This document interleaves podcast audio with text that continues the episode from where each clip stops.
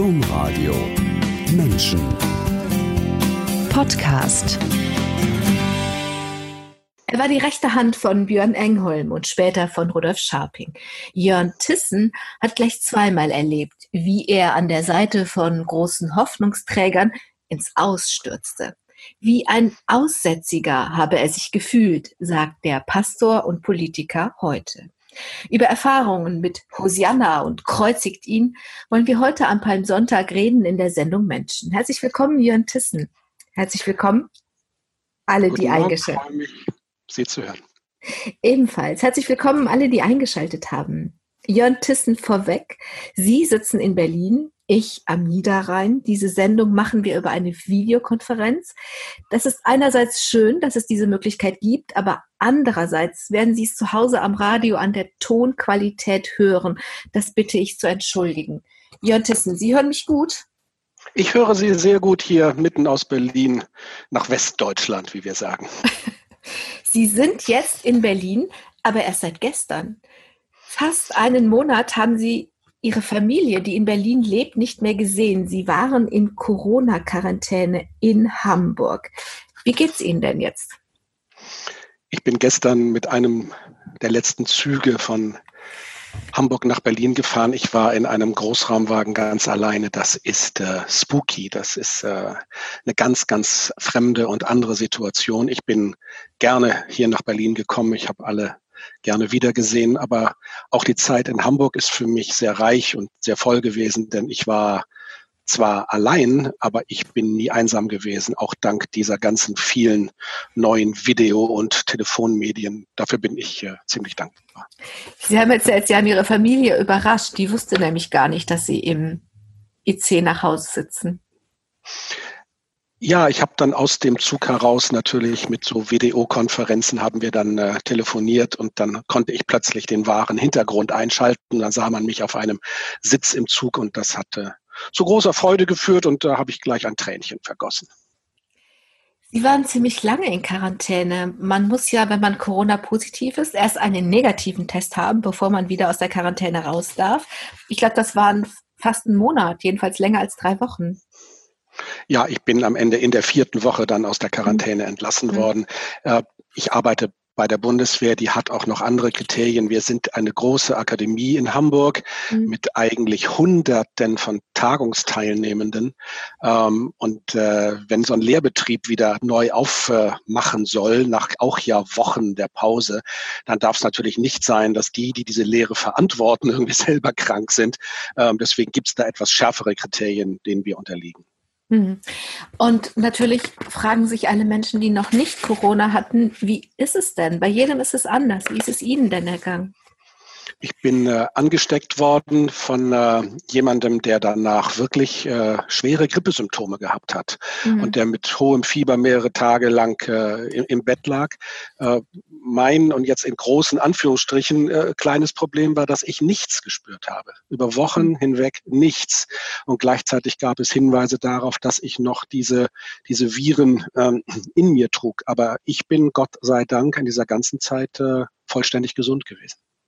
Und warum sagen Sie, war es auch eine reiche Zeit?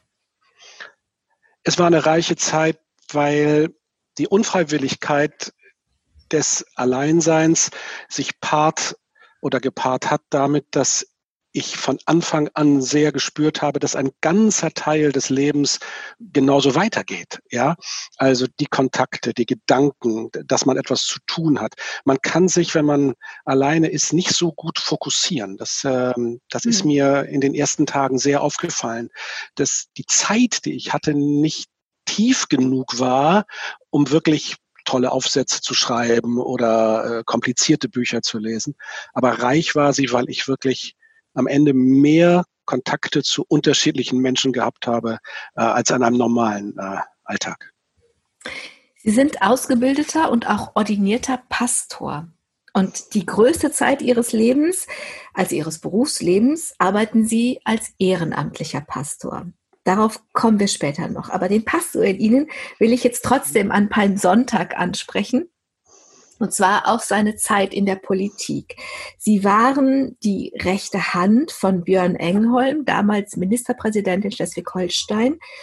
Außerdem war er SPD-Bundesvorsitzender und designierter Kanzlerkandidat. Es ruhten Anfang der 90er Jahre so richtig riesige Hoffnungen auf ihm. Um im Palmsonntagsbild zu bleiben, wie viel Hosianna lag denn in diesen Hoffnungen für Björn Engholm? Ich hatte ja die große, ihn schon kennenzulernen, als er als äh, nicht mehr Bundesminister, der er war, dann nach Schleswig-Holstein gegen Spitzenkandidat wurde.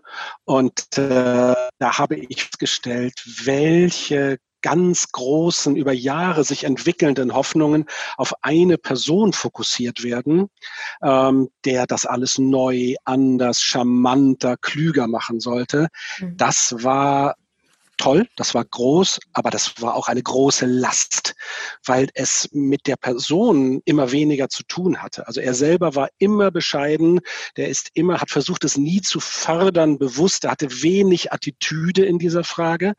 Aber man muss sagen, dass ähm, das auf den Sockel stellen etwas ist, was dem Wesen von Enkholm nicht entspricht, was auch in der Politik nie gut ist. Aber das habe ich äh, erlebt. Und umso größer ist dann natürlich äh, der Sturz, wenn jemand äh, diese Hoffnungen vorgeblich, die andere in ihn gesetzt haben, so enttäuscht. Mhm. Das mit dem Sockel machen ja immer andere. Aber bleiben wir noch ein bisschen bei dem Hosianer und bei den Hoffnungen. Björn Engholm war für Sie ein Mentor und ein Freund. Sie waren ein ganz junger Mann.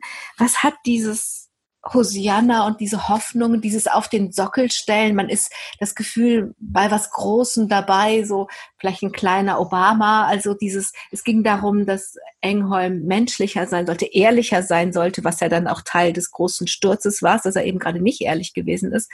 Ähm, wie war das für Sie? Also ich, der Fokus auf, auf Sie gerichtet. Wie war das, in dieser Gefolgschaft zu sein, an diesem großen Teil zu haben? Ich habe das große Glück gehabt, dass ich mich äh, mit ihm befreunden konnte. Er ist sicherlich in der Art, wie, wie er Politik betrieben hat und wir sind bis heute befreundet. Er ist Patenonkel meines ältesten Sohnes. Ähm, immer auch ein Vorbild geworden äh, in der Zeit, in der ich mit ihm arbeiten konnte, nämlich einer, der sich nicht hat auffressen lassen von diesem Politikbetrieb, der sich mit Händen und Füßen gegen äh, diese vollständige Funktionalisierung von Politik auch in seiner Person gesperrt, der Philosophenkongresse veranstaltet hat, ähm, der immer auch über Muße gesprochen hat, darüber, dass man Zeit braucht, dass man nachdenken kann, dass Diskurse organisiert werden, dass man nicht dekretiert. Ähm, dieses alles hat er durchgehalten bis heute. Er ist ja in diesem Jahr 80 Jahre alt geworden. Ähm, das hat er auf eine bravouröse Art und Weise durchgehalten und das hat mich auch sehr geprägt. In diesem Punkt ist er Vorbild. Auf der Säule hat er für mich schon deswegen nicht gestanden, weil ich sage Ihnen im Arbeitsalltag, da passieren so viele Dinge, da kann einer gar nicht auf der Säule bleiben. Ich glaube, mhm. Björn Engam hat mich fünf oder sechs Mal rausgeschmissen, äh, mhm. hat gesagt, du arbeitest hier jetzt nicht mehr und mhm. immer einmal mehr eingestellt, aber das ist auch der mhm. Lebensalltag.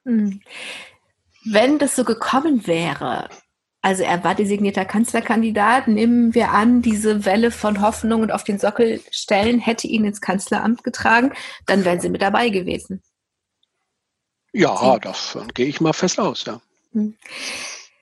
Also das habe ich deswegen nochmal gesagt, weil Björn Engholm ist über eine Unwahrheit gestürzt, ausgerechnet der, der alles ehrlicher machen wollte. Und Sie sind dann mitgestürzt. Sie haben gesagt, ich habe mich gefühlt so, als hätte ich Aussatz. Ja, das, die Lehre, die ich habe, ich war ja ziemlich jung, nicht? Und äh, äh, was heißt die Lehre? Aber die Erfahrung, die ich gemacht habe, ist, dass der Wind des Wandels dann so dermaßen schnell geht, dass äh, das Schubladendenken sofort einsetzt. Der war dabei, der ist dann auch mit fort.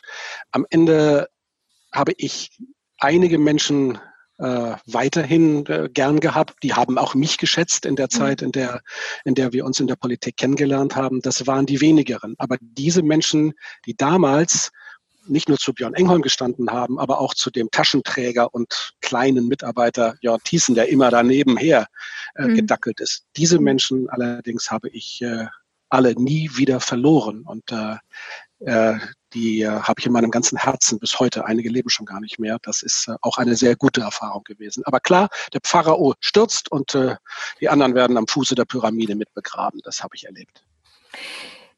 Sie sind in dem Jahr, in dem Sie 18 geworden sind, in die SPD eingetreten, 1979.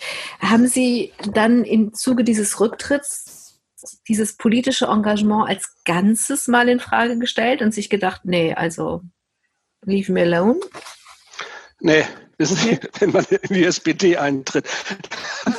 Dann was? Da, Jetzt bin ich gespannt. Das, mal so, ja, ja, da ist man leidensfähig. Ja. Also ich bin, ein, ich bin eingetreten, weil ähm, ich bin eingetreten, weil ich in der Nähe des Atomkraftwerkes Bruckdorf äh, mit meinen Eltern, meiner Schwester äh, gewohnt habe, an der Baustelle. Und eines Morgens wurde ich nicht in die Stadt gelassen. Da gab es einen Fluss, eine Brücke über, die, über den Fluss und äh, da stand eine Polizeihundertschaft und die haben mich nicht zur Schule gelassen. Ich hatte einen langen Armeemantel an, lange Haare und so eine, so eine Armeetasche als Schultasche. Und die haben mir gesagt, ich käme da nicht rein. Da sei Demonstrationsverbot in der Stadt. Ich bin dann mit dem Fahrrad nach Hause gefahren, habe mir Schlips und Krawatte angezogen ähm, einen ordentlichen Mantel und bin dann in die Stadt gefahren. Und ich gesagt, mhm. dieses macht der Staat mit mir nie wieder. Und mhm. vor Brockdorf ist der Bundesgrenzschutz auf Wiesen gelandet mit Hubschraubern, auf denen Tausende von Menschen gestanden haben. Und dieses wollte ich nie wieder erleben. Und deswegen, ich bin, glaube ich, nicht so wahnsinnig aus, also ich bin jetzt kein geborener Sozialdemokrat, auch in meiner Familie keiner, aber das Engagement, dass der Staat ein anderes Gesicht haben soll, das ändert auch nichts daran, wenn es der SPD mal nicht so gut geht. Ja, das. Oh. Das haben Sie jetzt gesagt, aber das, also tatsächlich nicht überall, also über all die Jahrzehnte nicht? Doch, natürlich gibt es Zweifel daran, ob der Kurs richtig ist. Mhm. Aber das ändert ja nichts an der Tatsache, dass die Anliegen sich nicht erledigt haben. Und ich habe gelernt, ehrlich gesagt, dass die Anliegen wichtiger als die Personen sind. Also wir kommen ja vielleicht noch darauf, ich habe ja auch dann lange Jahre für Rudolf Scharping gearbeitet und war auf dem Parteitag, auf dem er wirklich abgesägt worden ist. Und da mhm. kommt der Satz, es gibt Sachen oder Dinge, die sind größer als wir.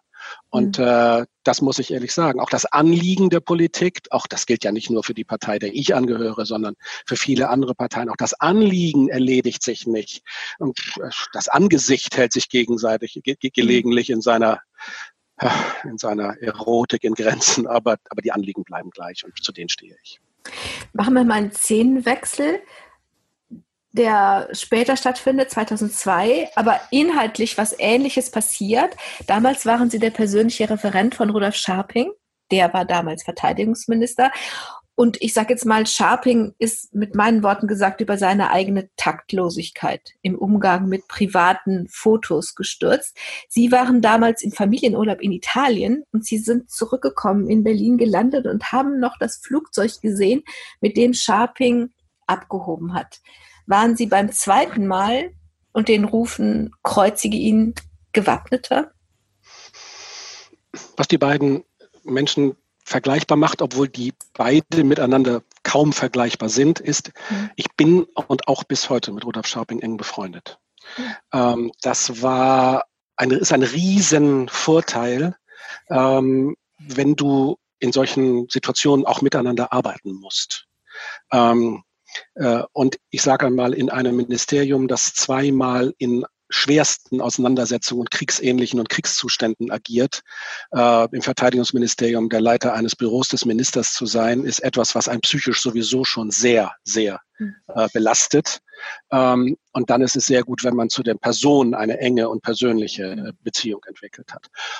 Ähm, Sie haben Gründe angeführt, von denen Sie sagen, das sei der Grund, warum Rudolf Scharping gestürzt sei. Ich muss das nicht alles teilen. Aber mhm. ich will sagen, ich war in einem Punkt darauf besser vorbereitet, weil ich es ja als junger Mensch schon mal erlebt habe, wie schnell es geht. Vom Hoffnungsträger, mhm. denn Scharping war auch mal Kanzlerkandidat, mhm. ja. Mhm. Ähm, und dann in einem Gewirr von Eigenarten so auch wieder zu fallen. Ähm, ja, ich war besser darauf vorbereitet, aber trotzdem hat es mich gerissen. Also, wenn Sie sagen, ich habe ja nur die Sicht, die ich damals aus den Medien haben konnte und die ich heute so noch überliefert finde. Sie werden eine ganz andere Sicht auf diese Dinge haben, das ist klar. Wenn Sie sagen, es hat mich gerissen, was hat Sie denn gerissen? Mich hat gerissen darüber, dass mich hat gerissen, dass am Ende, wenn, es, wenn du das zweimal erlebst, mhm. der Satz bleibt, es gibt so gut wie keine Verlässlichkeit und Freundschaft auf diesen Ebenen in der Politik. Ähm, das heißt, meine Erfahrung dabei ist gewesen, dass höher, du musst, wenn du in der Politik aufsteigst, brauchst du Gruppen, du brauchst Freunde, du brauchst Unterstützerkreise, du brauchst Menschen, die dich tragen. Und dann ab einem bestimmten Punkt der Höhe verlierst du die alle. Manche sprengen diese auch ab, äh, manche verlieren sie aus anderen Gründen. Die Einsamkeit in diesen Bereichen, die ist unglaublich groß und das ist eine klirrende Einsamkeit, kalt. Und das finde ich jedes Mal, wenn ich das erlebt habe, ziemlich gleichbestürzend. Mhm. Das heißt, da gibt es dann doch am Ende, tja, wie so eine, im Bild gesprochen, wie so eine Kapsel, wo jemand drin sitzt und die anderen, also ob sie wollen oder nicht, kommen da nicht mehr, können da nicht mehr mit hin?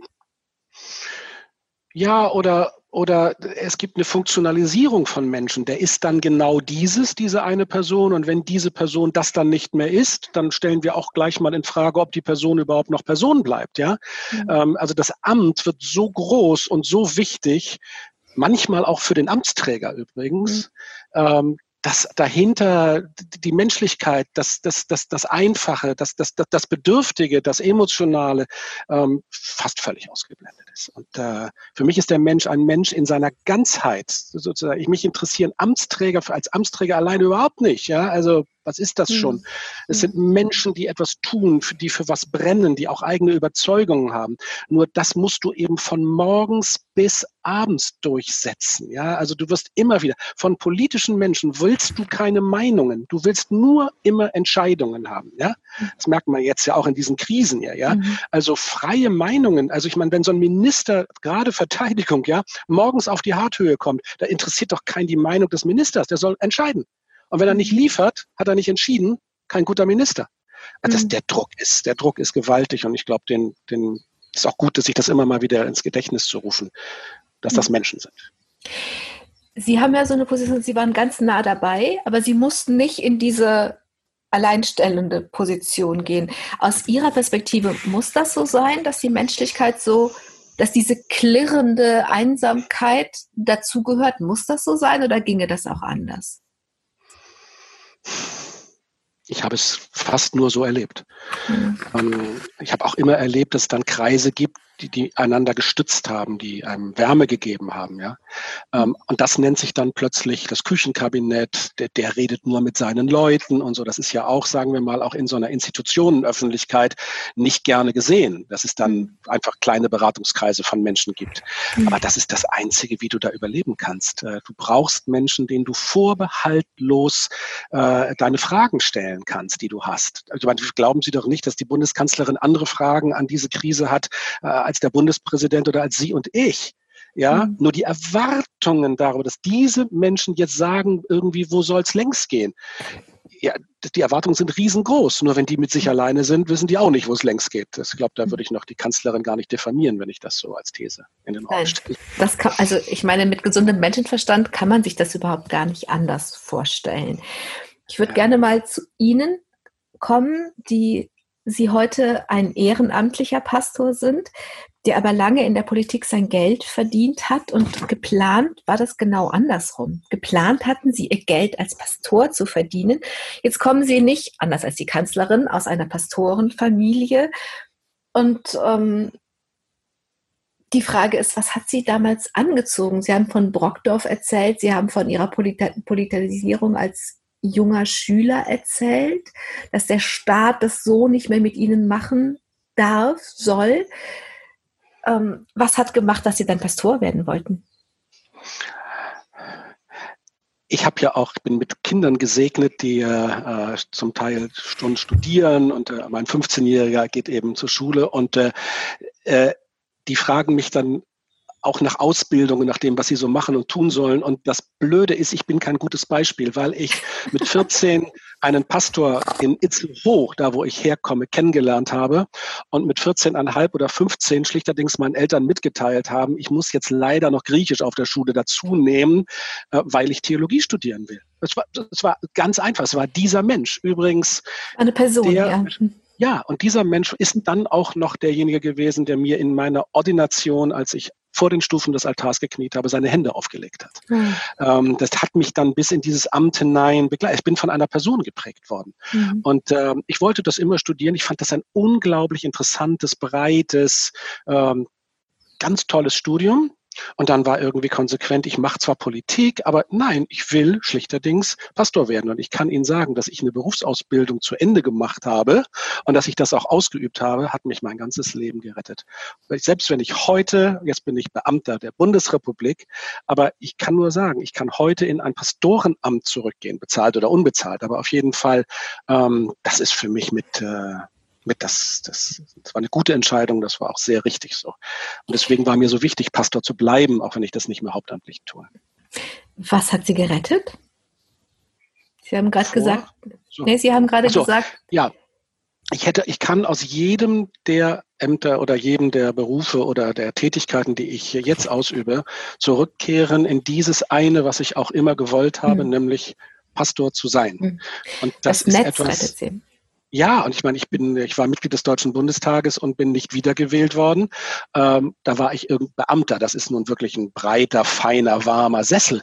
Ähm, aber auf der anderen Seite, ich hätte auch dann wieder in ein Pastorenamt zurückgehen können. Und das ist einfach eine ganz große, auch inhaltliche Gnade.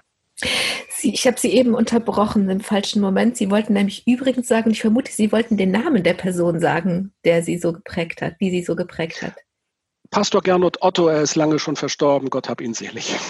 Dieser Pastor Gernot Otto, so, so wollten Sie sein und Sie haben ja nicht nur das Theologiestudium gemacht, Sie haben auch die Vikariatsausbildung gemacht, Sie sind ordiniert worden von diesem Pastor Otto und dann haben Sie eine Pfarrstelle bekommen.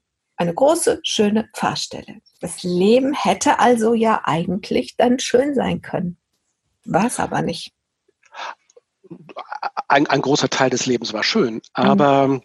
ähm, das war eine, ich denke da heute noch mit großer Freude dran und auch mit, mit, mit Warmherzigkeit eine, eine Pfarrstelle in Hamburg-Barmbek, in einem sehr äh, von älteren Menschen und, und Arbeitern geprägten Stadtteil in der es Altenheime gegeben hat, in der es viele alte Menschen gegeben hat, die da aufgewachsen sind. Das, die sind früher da ausgebombt äh, gewesen, mit einem Heim für Drogenabhängige, mit äh, Demenzproblemen, mit Vereinsamkeitsproblemen. Und ich habe nach zwei Jahren festgestellt, dass mich ganz im Gegensatz zu meinem sonst eher sonnigen Charakter eine Depression erwischt hat. Und mhm. ähm, ich festgestellt habe, was von mir erwartet wird, ist tägliche praktische Sozialarbeit, vor der ich den aller, allergrößten Respekt habe. Ähm, das kann ich aber nicht so gut. Mhm. Ich war, ich habe gesagt, die, die, die Fülle dessen, was sich dir hier darstellt, ist zu groß ähm, und trifft nicht auf das, was du am besten kannst. Und äh, das war eine, das war eine schreckliche Erfahrung, denn es ist mein Jugend- und Lebenstraum gewesen, hauptamtlich mhm. Pastor zu sein.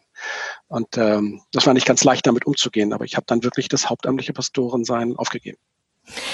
Aus der Überlegung heraus, dass Sie Sie haben ja, Sie haben das eben so gesagt, man gibt das Anliegen ja nicht auf in der Politik. Sie haben Ihr Anliegen nicht aufgegeben. Was war daran mitzuarbeiten, dass Menschen eben andere Bedingungen haben, nur an einem anderen Ort. Also wenn ich das richtig verstanden habe, dann haben Sie gesagt, also sozial, als Sozialarbeit, als sozialarbeitender Pastor, das, da kann ich, da kann ich nicht viel tun. Und Sie sind deswegen zurückgegangen in die Politik und haben strukturell gearbeitet ich kann viel tun, aber es ist äh, sozusagen, ich will jetzt ganz falsch wäre, ich würde dieses, diese Aufgabe irgendwie diffamieren. Ich habe vor der Aufgabe allerhöchsten Respekt. Ich bin nur nicht der mhm. Beste darin. Mhm. Und ich fand es dann Rudolf Scharping hat mir als einer, wir haben ja über Freundschaften in der Politik geredet, als einer der ganz, ganz wenigen Menschen eine Chance gegeben, erneut in dieses einzusteigen. Mhm. Ähm, also in das Politikgeschäft sozusagen mhm. einzusteigen. Und ja, in der Tat ich denke eher, dass eine Stärke bei mir darin besteht, zu sagen, welche Verordnungen, welche Gesetze, welche gesellschaftlichen Debatten müssen wir mhm. anregen, mhm. ähm, damit sich Dinge ändern, damit sich Dinge institutionalisiert, strukturell ändern. Beides musst mhm. du tun. Du brauchst mhm. sehr Menschen, die sehr, sehr aktiv Streetworker sind mhm. und vor denen ich den größten Respekt habe. Du musst aber auch eben Menschen haben, die mit ganzem Herzen dabei sind, wenn es darum geht, den Staat Staat sein zu lassen, mhm. in all ihren Funktionen. Und äh, da hatte ich die große Chance, das auszuüben. auch bis ein, heute. Ein Staat, der nicht mit Hubschraubern landet und Demonstranten vertreibt, zum Beispiel. Nein, diesen Staat können wir nicht wollen und den darf es hier auch nicht geben. Und äh, den gibt es aber nicht in Deutschland, äh, aber den gibt es rund um uns herum immer mehr. Und das ist äh, eine große Sorge, die wir sicherlich gemeinsam haben. Ja. Sie haben unterschiedliche Positionen in diesem Politikgeschäft gehabt. Von 2005 bis 2009 waren Sie Mitglied des Bundestages aus meiner vielleicht naiven Betrachtung der Dinge ist das doch jetzt ein Ort, wo man wirklich so richtig gut strukturell an der Legislative, an den Gesetzen mitarbeiten kann. War das so? Ja, das ist auch so. Und diejenigen, die diesen Beruf ernst nehmen, und das sind fast alle Politikerinnen und mhm. Politiker, die ich da kennengelernt habe und die da bis heute zum Teil noch arbeiten, die haben ganz viele Chancen in dieser Republik für Europa, für Deutschland, äh, für andere globale Ziele zu arbeiten und was zu tun. Dazu habe ich meinen Beitrag geleistet. Das ist einer der aller, aller schönsten, spannendsten und wichtigsten Aufgaben, die man in dieser Republik haben kann. Deswegen war ich ein bisschen traurig, dass das deutsche Volk das etwas anders gesehen hat und 2009 beschlossen hat, mich nicht erneut in diesen Bundestag hineinzuwählen. Aber man kann die Demokratie nicht die ganze Woche loben und wenn man am Sonntag nicht wiedergewählt wird, sie irgendwie plötzlich mhm. blöd finden.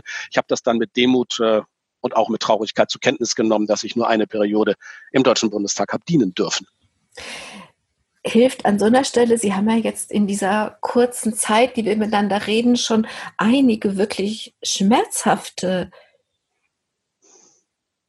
Wendepunkte in Ihrem Leben, wo das, also Sie haben von dem Lebenstraum gesprochen, der sich nicht erfüllt hat, von dem, dass Sie, dass Sie als junger Mann so einem Hoffnungsträger zusammen waren, dass, ich, äh, dass Sie gerne weiter im Bundestag gewesen wären. Also Sie erzählen mit großer Offenheit von schmerzlichen Dingen. Hilft es da, Pastor zu sein und so ein bisschen ähm, mit größerem Abstand die Dinge zu sehen oder hilft es gar nicht?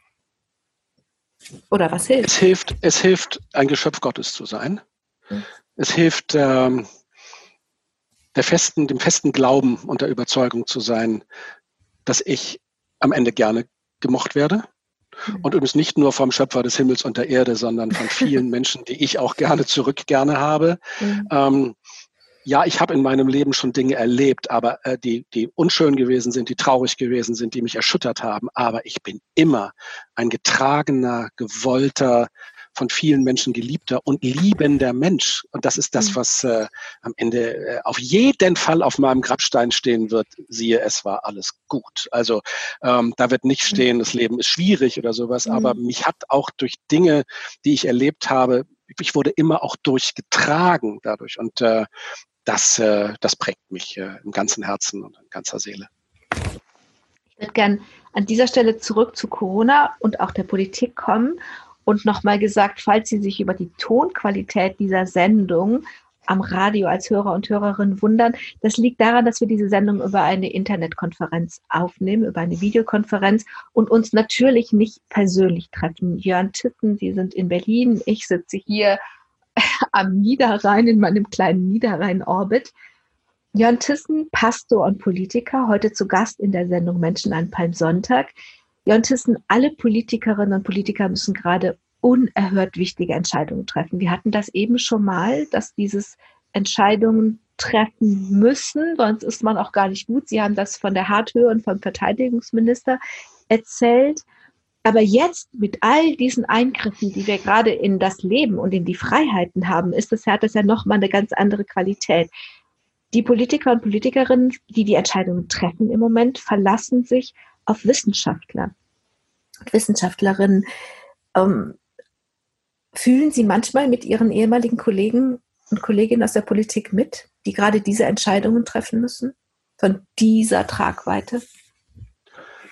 Ja, ich fühle sehr mit Ihnen mit und äh, es ist mir auch gelungen, Freundschaften in dieser Politik äh, aufzubauen und zu halten. Also manche von denen, mit denen ich dicke befreundet bin, äh, treffen diese Entscheidungen auch äh, heute. Ähm, das Wichtigste ist, ich vertraue bei den aller, allermeisten, die ich da kenne, auf Haltung. Mhm. Nicht so sehr darauf, dass die im Kern alle so klug sind wie Olaf Scholz, wenn es ums Geld geht oder wie Frau Dr. Merkel, wenn es um Welt und Politik geht oder also wie viele, sondern äh, die Fachfrauen und Fachmänner in ihrem besonderen Bereich sind. So, aber, aber das Allermeiste ist, es sind äh, in den demokratischen Parteien am Kern wirklich überzeugte Demokratinnen und Demokraten, die für unser Land am Ende mit Herz, Hand und Verstand das Beste wollen. Ich habe ein positives Politikerbild und mir geht es wirklich auf den Kicks, wenn man kollektiv äh, das, diese Kaste für schlecht redet oder sowas. Ja, ähm, aber die meisten haben eine Haltung und jetzt müssen sie sich darauf verlassen, dass das so ist. Der Bundestag hat innerhalb einer Woche entschieden, ja, und er hat hohe, in hohen Dimensionen entschieden. Und siehe da, im engsten Freundeskreis sind Dinge beantragt worden am Sonnabend und am Montag war Geld da, weil ansonsten der Laden hätte dicht machen müssen. Das heißt, Staat zeigt sich auch in einer warmen Geste sozusagen, in, in, in, in, in, in, in positiven Sinne. Ich vertraue darauf, dass diese Entscheidungen aus einer guten Haltung heraus in einer Lage, die wir alle so noch nicht erlebt haben. Und insofern glaube ich, dass die unter großem Druck stehen, aber sich gegenseitig auch stärken, indem, dass es notwendig ist, das jetzt zu tun. Was Sie uns, also mir zumindest oder vielen anderen Menschen voraus haben, ist, dass Sie diese Menschen persönlich kennen und dass Sie diese Haltung auch erlebt haben. Und das ist ja genau das, was passiert. Ganz, ganz vielen Menschen ist das Vertrauen in diese Haltung und dadurch dann auch in die Entscheidungen abhanden gekommen. Das ist wirklich ein Problem. Ja, das ist ein Problem, aber ich, äh, das stimmt. Aber ich empfehle da mal einen Grundsatz der französischen Revolution. Da hieß es, es ist die Pflicht der Bürgerinnen und Bürger, ihre Abgeordneten zu kennen. Und das empfehle ich mal sehr, das einfach mal anders rumzudrehen. Ja? Nach dem Motto, ja, die, die sollen sich mehr um uns kümmern, die sehe ich ja nie in meiner Dorfkneipe, ähm, mhm. die laufen ja nicht mehr rum. Äh, wo sind die denn? Die fahren nur in gepanzerten Autos durch die Gegend und so. Es gibt auch das andere.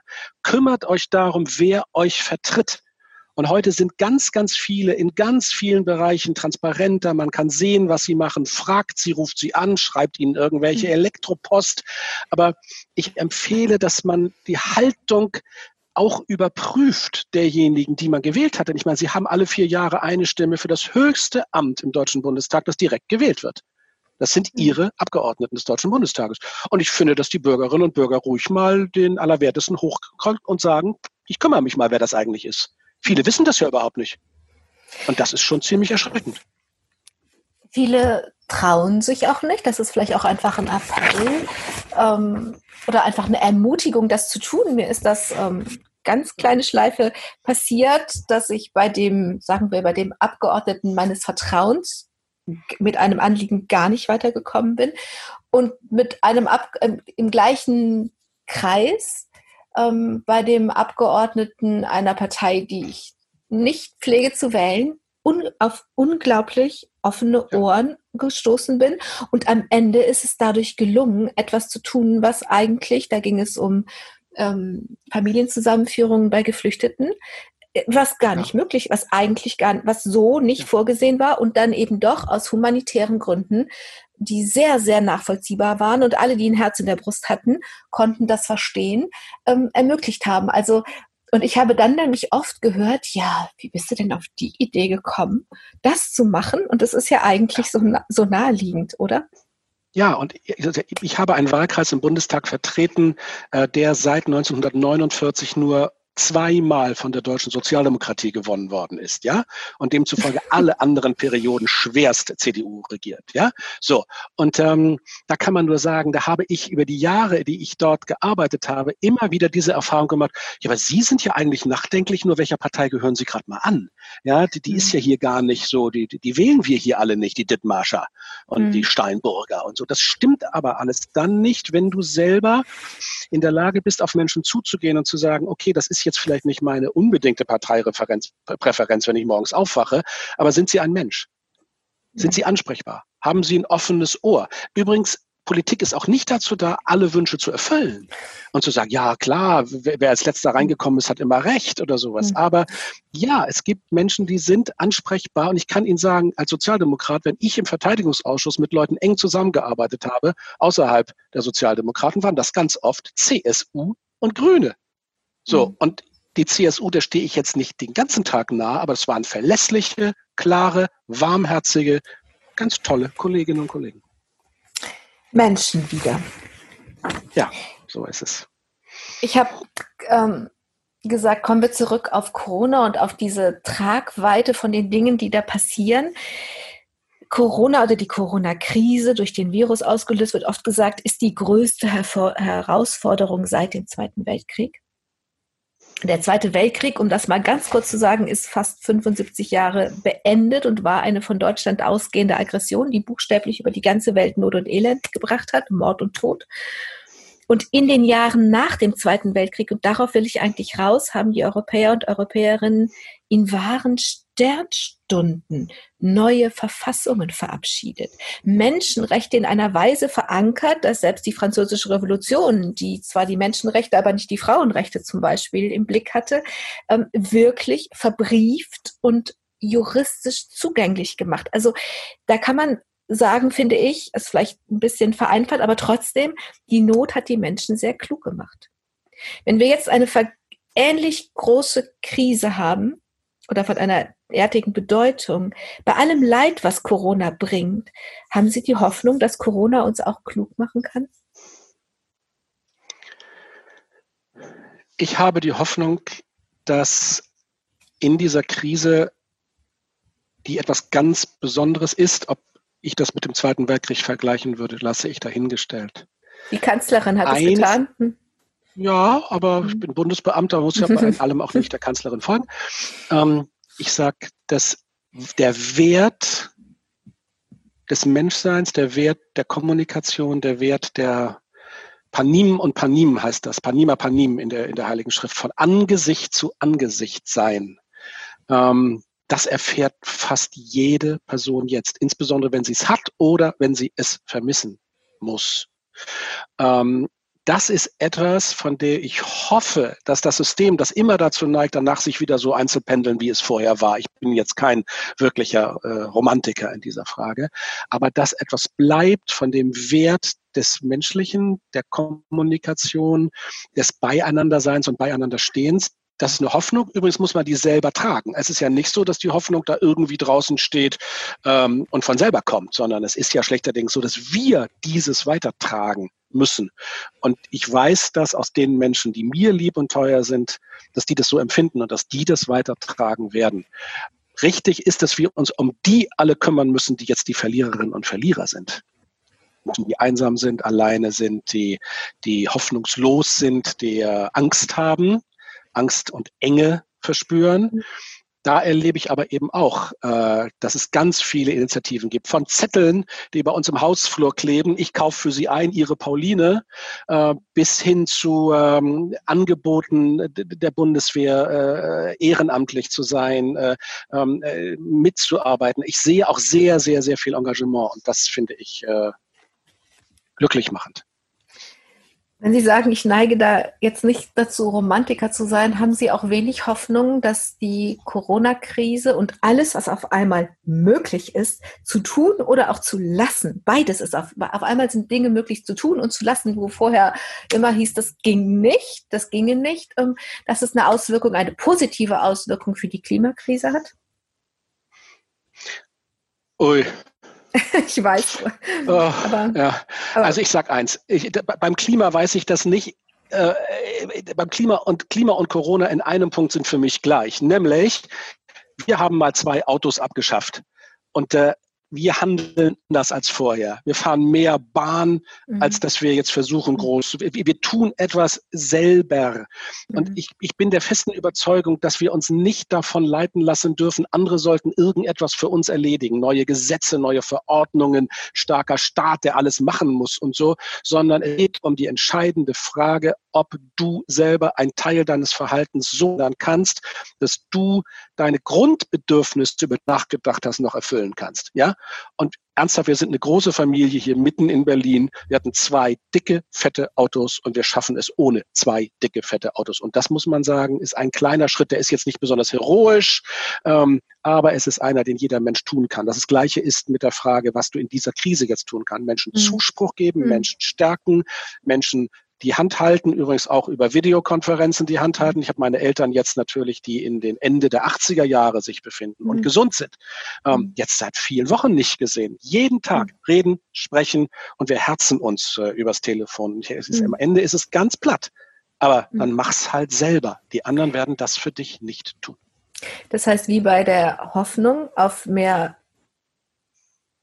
Menschlichkeit ist, sagen Sie, da gibt es nicht so viel, da gibt nicht so viel Auswahl. Entweder wir tun es oder wir tun es nicht. Dann könnte die einzige Hoffnung darin sein, dass wir jetzt auf einmal merken, dass wir Dinge anders tun können, dass wir keine, in Ihrem Beispiel, keine zwei Autos brauchen. Wir machen die Erfahrung, dass wir es nicht brauchen. So machen wir jetzt alle kollektiv, machen wir Erfahrungen und jeder für sich macht Erfahrungen, dass Dinge anders gelöst werden müssen, aber auch können und dass man das dann vielleicht einfach beibehält.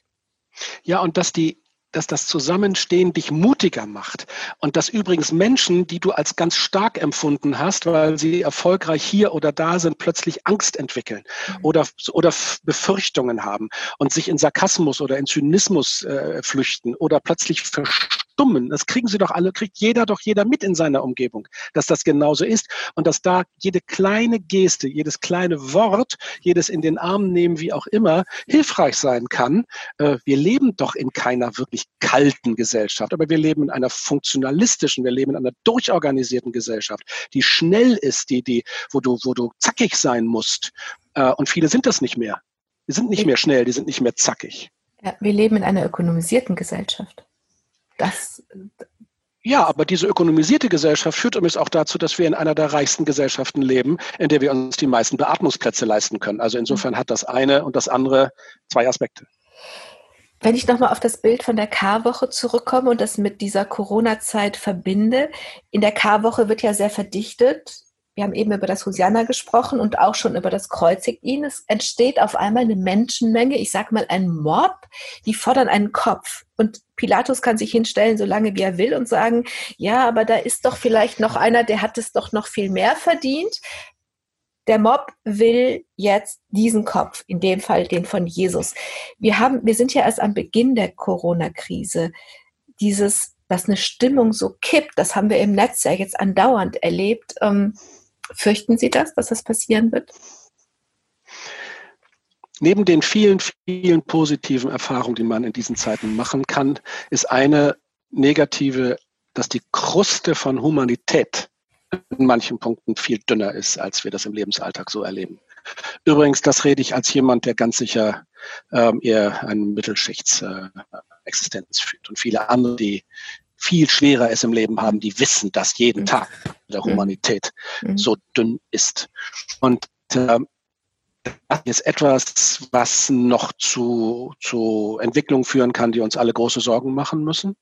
Können, wenn Menschen über Wochen weiterhin in ihren Wohnungen bleiben müssen, wenn die sozialen Begegnungen funktionieren, wenn die Jugendamtsmitarbeiter nicht mehr in die schwierigen Familien gehen können, mhm. ähm, gibt es ja ganz, ganz vieles, wenn Frauen überlaufen und so etwas. Mhm. Ja, ähm, es ist wichtig, das zu thematisieren. Die Gesellschaft muss wissen, wo sie zusammengehalten wird, wo der Kit dieser Gesellschaft mhm. ist, Zitat Björn Enkholm. Was ist das eigentlich, was, was uns ausmacht, wo wir miteinander sind? Und das wird nicht dadurch erledigt, dass es ein Gesetz gibt, sondern dass du handelst, deine Hand, deine mhm. Seele, dein Auge, deine Aufmerksamkeit. Und ähm, ich glaube, das kannst du nur so beantworten. Ja, ich habe zwischendurch die Befürchtung, dass manche erleben werden, dass die Mitmenschlichkeit seine Grenzen an der, am Eigeninteresse hat. Ähm, dieses Phänomen könnte uns aber bekannt sein. Die Heilige Schrift spricht den ganzen Tag davon. Eine Sache wird jetzt historisch sein. Es gibt im Moment keine Gottesdienste. Bis Ostern wird sich das nicht ändern. Wie schwer fällt Ihnen die Vorstellung, auch noch als Pastor Ostern ohne gemeinsame und nicht virtuelle Gottesdienste? Die Gemeinsamkeit muss anders hergestellt werden. Die Gemeinsamkeit unter dem Wort und dem Zuspruch der Hoffnung, die kann jetzt auch mal im Netz stattfinden. Mhm. Ähm, ja, ich werde das vermissen, aber auf der anderen Seite sehe ich bei den Kirchen, die ich beobachte, dass da ganz, ganz vieles passiert. Und ich sehe, das ist nicht nur beim Domradio, sondern äh, bei der evangelischen Kirche hier in Berlin-Brandenburg, der schlesischen Oberlausitz, in meiner Kirche, der Nordkirche, in Hamburg und Schleswig-Holstein, in Mecklenburg, dass es da kleinste Gemeinden gibt, bei denen sich Pastorinnen und Pastoren, die sich vorher mit Elektrik wirklich nicht auskannten, nur plötzlich so Podcasts da reinstellen und sowas alles, ja. Und mal ganz abgesehen davon, dass, dass Gemeinde als, als, als, als ein wärmender Hort äh, jetzt nicht im Gemeindesaal stattfinden kann, sondern in virtuellen Seelen, gibt es ja ganz, ganz, ganz viele ehrenamtliche Menschen, die auch weiterhin Hausbesuche machen, die, die denjenigen, die nicht mhm. Zoom anschalten können, zur Seite mhm. stehen. Ich glaube, dass das etwas sein wird, von der auch ähm, die Kirchen profitieren können. Mhm. Äh, indem sie ausgestreckte Hände zeigen und jetzt weniger verwalten und viel mehr auf Menschen zugehen. Mhm. Ähm, und insofern, das ist das ungewöhnlichste Osterfest, glaube ich, äh, das in der Geschichte der Christenheit, so wie weit wir sie kennen, mhm. äh, gefeiert worden ist. Aber es könnte auch ein herausragendes Osterfest sein. Dass das jetzt gerade in die Fastenzeit fällt und in die Frage Tod, Karfreitag, mhm. Gott mhm. ist nicht mehr da. Äh, mhm. Jesus am Kreuz endet mit einer Frage, warum hast du mich verlassen? Mhm. Und dann in der Nacht der Auferstehung plötzlich das neue Leben auf eine ganz andere Art und Weise geschieht. Mm, das kann auch ein großes Zeichen der Hoffnung sein.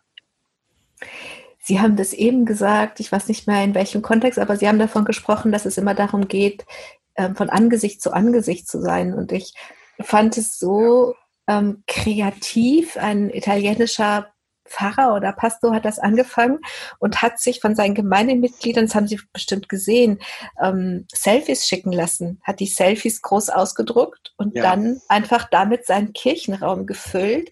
Und ich ja. fand, das war so eine Illustration von diesem, egal wie, aber von Angesicht zu Angesicht, nicht von einer leeren Kirche, sondern eben zu Nein. diesen Bildern zu sprechen. Ja. Ja, und es ist, es illustriert diesen einfachen Satz, ich bin ein Gott, der dich sieht ich bin kein Prinzip, ich bin keine Formel, ich bin, ich bin personenhaft. Ja, und das kannst du ja nicht wissen, das kann man nur glauben.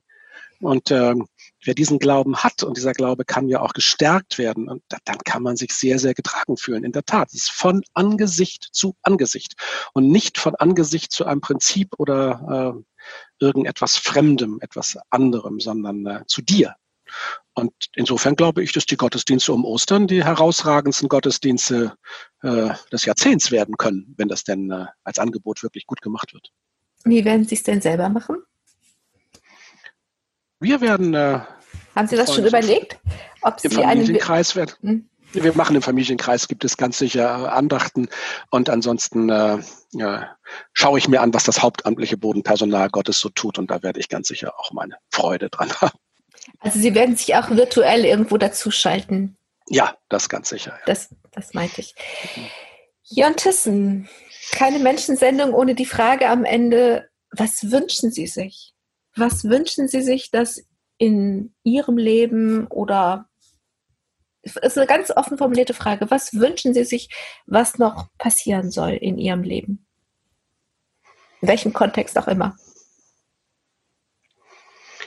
ich wünsche mir weiterhin so getragen zu sein, wie ich mich am Ende doch Gott sei Dank und meiner Eltern und vieler anderer Freundinnen und Freunde wegen mich ein ganzes Leben so getragen gefühlt habe.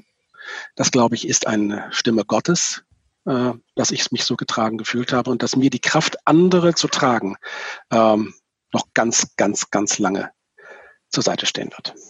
Jörn Tissen, Pastor und Politiker. Ich danke Ihnen für Ihre Zeit und hoffe, dass dieses Gefühl des Getragenseins, was auch immer in dieser Corona-Krise oder sonst passieren möge, halten wird. Vielen Dank. Herzlichen Dank. Dankeschön. Ich danke, ich danke allen, die zugehört haben. Am Mikrofon war Angela Krumpen und natürlich wünsche ich Ihnen das auch, dass dieses Gefühl entweder hält, wenn es da ist, oder sich vielleicht trotz Krise einstellen mag, dass sie auch gehalten sind. Machen Sie es gut. Domradio Podcast. Mehr unter domradio.de slash podcast.